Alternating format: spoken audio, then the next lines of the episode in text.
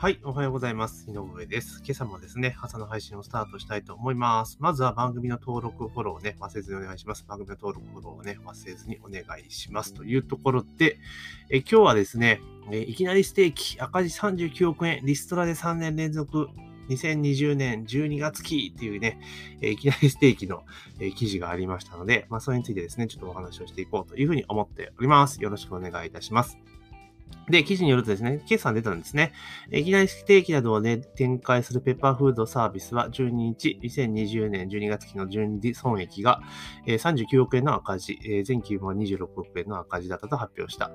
新型コロナウイルスの影響に加え、閉店などリストの費用は細見3年連続で赤字を計上したというところなんですけれども、まあまあ、まあ、まあ、時期的にしょうがないっていうこともあるんだけれども、えっと、私が思うに、いきなりステーキはですね、あの、やってる施策がもう点でダメですね。ダメというか、今まで支えてくれたファンをですね、裏切るような、えー、解約的な施策がどんどん展開されているので、まあまあ、まあ、コロナっていうところはたまたま要件にあるけれども、まあ実際コロナっていうよりも、まあ、それ以上の、それ以外のところで、多分、ね、マイナスになってる影響大きいんじゃないかなと思うし、多分なくなるんじゃないかなっていうふうに正直思っています。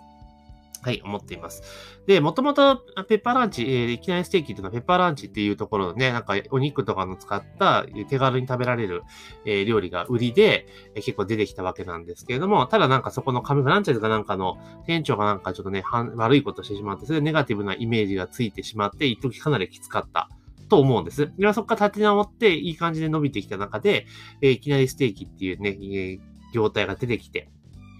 で、話題になってそれが一気に伸びていったと。で、ただ店数をどんどん増やしていって、かつ、えー、なんていうかな、競合も増えてきて、いろんなことがあって、えー、かなりペッパーランチ自体が厳しい状況になって、なんと本業のペッパーランチ事業を、えー、売っちゃってしまったと。で、きつい、えー、いきなりステーキ事業を、まあ、残してそれを再建しようというね、頑張ってらっしゃるんですけれども、まあ、これが全部裏目に出てるっていうのが正直なところかなというところでございます。で、いきなりステーキ自体私結構ずっと活かしていただいていて、あの、まあまあ、そんなにね、あの、まあ、安くはないですけど、高くもないぐらいな感じで、まあ、ステーキをさっと手軽にちらっと食べるのにはちょうどいい感じかなと思ってたので、その、これ出たのが多分2010、4年ぐらいだと思うんですよね。出始めたのが2014年ぐらいですから、まあ、その時からちょいちょい通ってたっていうのが正直なところです。なんかタイミングがあって、お昼時にね、あ、行こうと思って行くことが、まあ、結構ありましたね。なんですが、えー、まあ、店数も最近ちょっと減ってきてるってこともあって、えー、で、まあ、結局は、なんつうんだろう、他にも競合が出てきたりとかもちろんしてますし、なんですけど、何より、あの、まあ、今ひょっとしたら、ね、コロナの影響って絶対ないとは言わないですけど、多分コロナが終わったとて、いきなりステーキは多分、えー、今の苦境を脱することは多分できないと思います。で、なぜかというと、あの、いきなりステーキって、その肉マイレージサービスっていうね、あの、あれがあったんですね。その、なんていうかな、えー、会員制度みたいなのがあって、要は肉を食べた累計でですね、そのランクが決まるみたいな制度があったんですよ。で、例えば、えー、ゴール、最初は何もないんだけれども、加入会すると、ある一定量食べるとゴールド会員になって、で、その後に、えー、プラチナ会員になって、その後ダイヤモンド会員みたいな感じになっていくわけなんですよね。で、どんなメリットがあるかっていうと、例えばゴールド会員になると、えー、来店した時に、あの、必ず、えー、あれなんですよ。なんかドリンク、ソフトドリンクを無料で一杯頼めるんですね。で、あと誕生日の時とかは、なんか指定されたステーキを 300g 食べられる。無料でプレゼントいただけると。で、プラチナとか結構なるの大変なんですけど、プラチナとかなると、あの、来店時に、え、ドリンクフリー。で、全部お店のドリンク1杯目は何でも自由無料で 1, 1杯プレゼントされると。で、誕生日の時は、えー、お好きなステーキを1個、え、食べられるっていうところなんですね。っていうところなんですよ。で、えー、で、ダイヤモンドになると、今度は連れ、お連れもなんか、とかいろいろなメリットがどんどんでかくなって、まあ、ダイヤモンドがそう簡単にはなれないんですけれども、プラチナでも結構なるの大変だったかな、時間かかったかなっていうところなんですが、まあ、そういった制度があったんですよね。だから、まあ、前々通っていって、そのポイントを貯めていけば、いずれランクが上がるというところで、まあ、結構利用した人は多いんじゃないかな、というふうに思います。で、実際私もその一人で、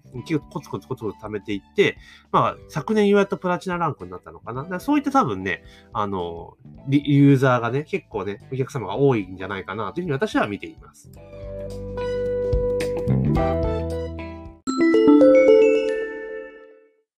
はい、ここでお知らせです。えー、私、井上ですね、ストアカという、まあ、オンライン講座のプラットフォームでですね、今話題の音声配信について、ミンメディア勉強会という講義をやっております。えーこの講座にご参加いただきますと、えーこの音声配信、ポッドキャストのですね、アカウント解説から、えー実際の配信まで、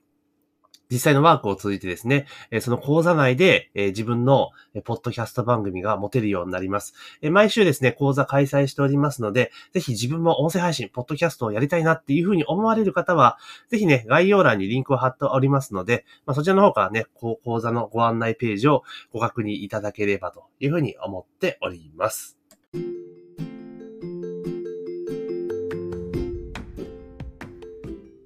で、その、ま、肉マイレージサービスっていうのをね、昨年の12月にルール変更したんですね。で、どういうルール変更になったかっていうと、まあ今までは、その、なんていうかな、肉の、要は、食べた分量、グラム数の累計でランクが決まってたんですよ。ですから、一回その上に上がってしまえば、例えばその後ね、あの、プラチナに並んあ例えばプラチナになったとするじゃないですか。で、なった後に、えー仮にずっと利用しなかったとしても、あの、プラチナランクは維持できるわけですよね。ですから、フラッと行った時に、えードリンク無料で一杯もらえるとかいうことにはなるわけですよ。で、例えば、そうなってくると、えープラチナランクまで行ったら年に一回、誕生日月に一回利用すると、要は、お好きなステーキと、えーお好きなドリンクをタダでね、食べることができてしまうということになるんですよね。だからまあそういった仕組みなんですよ。ただ、え実際じゃあどうなのかっていうと、おそらくそんな風な使い方する人ってほとんどいなくて、あの、結局はそのドリンクはフリーであるよとかそういったメリットがあるから、結局じゃあお昼食べようと思った時に、従来の制度だったら、あ、だったらいきなりステーキ行こうっていう選択になったわけですよ。で、それが、今回は、そのルールが変わってですね、前にもね、音声撮ってると思、番組で言ってると思うんですけれども、なんか来店回数、半年間の期間内の来店回数によってポイントが貯まると。だから例えば、えー一番安い980円の商品を食べても1ポイント、えー3000円のステーキを食べても1ポイントって感じなんですよね。で、その半年の期間中に、えー各ラン、えっ、と、なんだ、各ランクごとにそのランクをキープするための基準があるわけですよ。何回以上来てくださいねっていう形の基準があって、それをクリアすると、あの、その会員ランクは維持できると。で、特典のところで誕生日特典とか全部なくなってるんですよね。ただ誕生日500円の金券がもらえるみたいな感じなのと、あと1回来店ごとに、えー、なんか、クーポンが、うんチケットがもらえて、で、それが10枚貯まると、ステーキ 300g で交換できるみたいな制度なんですよ。だから、新規のユーザーさんを取りに行こうとするならば、その制度いいんですよね。今からちょっといきなりステーキを毎回利用しようかなって思う人にとってみれば、まあいいわけなんですよ。で、それはいいんですけれども、逆に言うと、あの、あと、ヘビーユーザーの人ね、もう、もう超、超いきなりステーキ食べまくってるぜっていう人もあんま影響ないんですよ。なんですけど、あの、圧倒的多分多数のお客さんである、あの、まあ、2、3ヶ月に1回ぐらい使う人ですよね。2、3ヶ月に1回とか、まあ、月1回ぐらい使う人っていう層が、かなりの確率で離反する可能性があるんですね。この仕組みでいくと。なんでかっていうと、いきなりステーキをわざわざ利用する理由がないんですよね。うん。あ今やだからドリンクがタダでつくからとか、えー、ね、あとはその、例えばプラチナまで行ったらアルコールが一杯タダでも飲めるからっていうので利用してる人多分一定数いるわけですよ。で、これた、た、た、単純にですよ。ドリンクが一杯つくだけで、無料でつくだけで来店につながっているわけなんですよ。来店にね。だから、そう、すごく、お店としてはコストは全然少ないわけですよ。だってそれでステーキの売り上げは上がるわけですよね。もちろん、いきなりステーキ自体が原価の高い、えービジネスモデルなのはもちろん、ね、そういうものだからしんどいのはわかるんだけれども、でも確実に売り上げは上がるわけなんですよね。でも上がるわけなんですよ。だけど、それがなくなっちゃうと、あの、来なくなっちゃいますよね。そういったそう。だから売り上げは間違いなく落ちる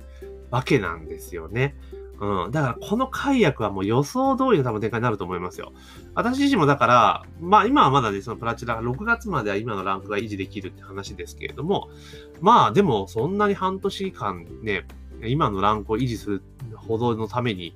じゃあ行くかって言ったら多分行かないですよね。だからもういいやになっているので、えーもう、もう、もうだったらいいっすよ、みたいな。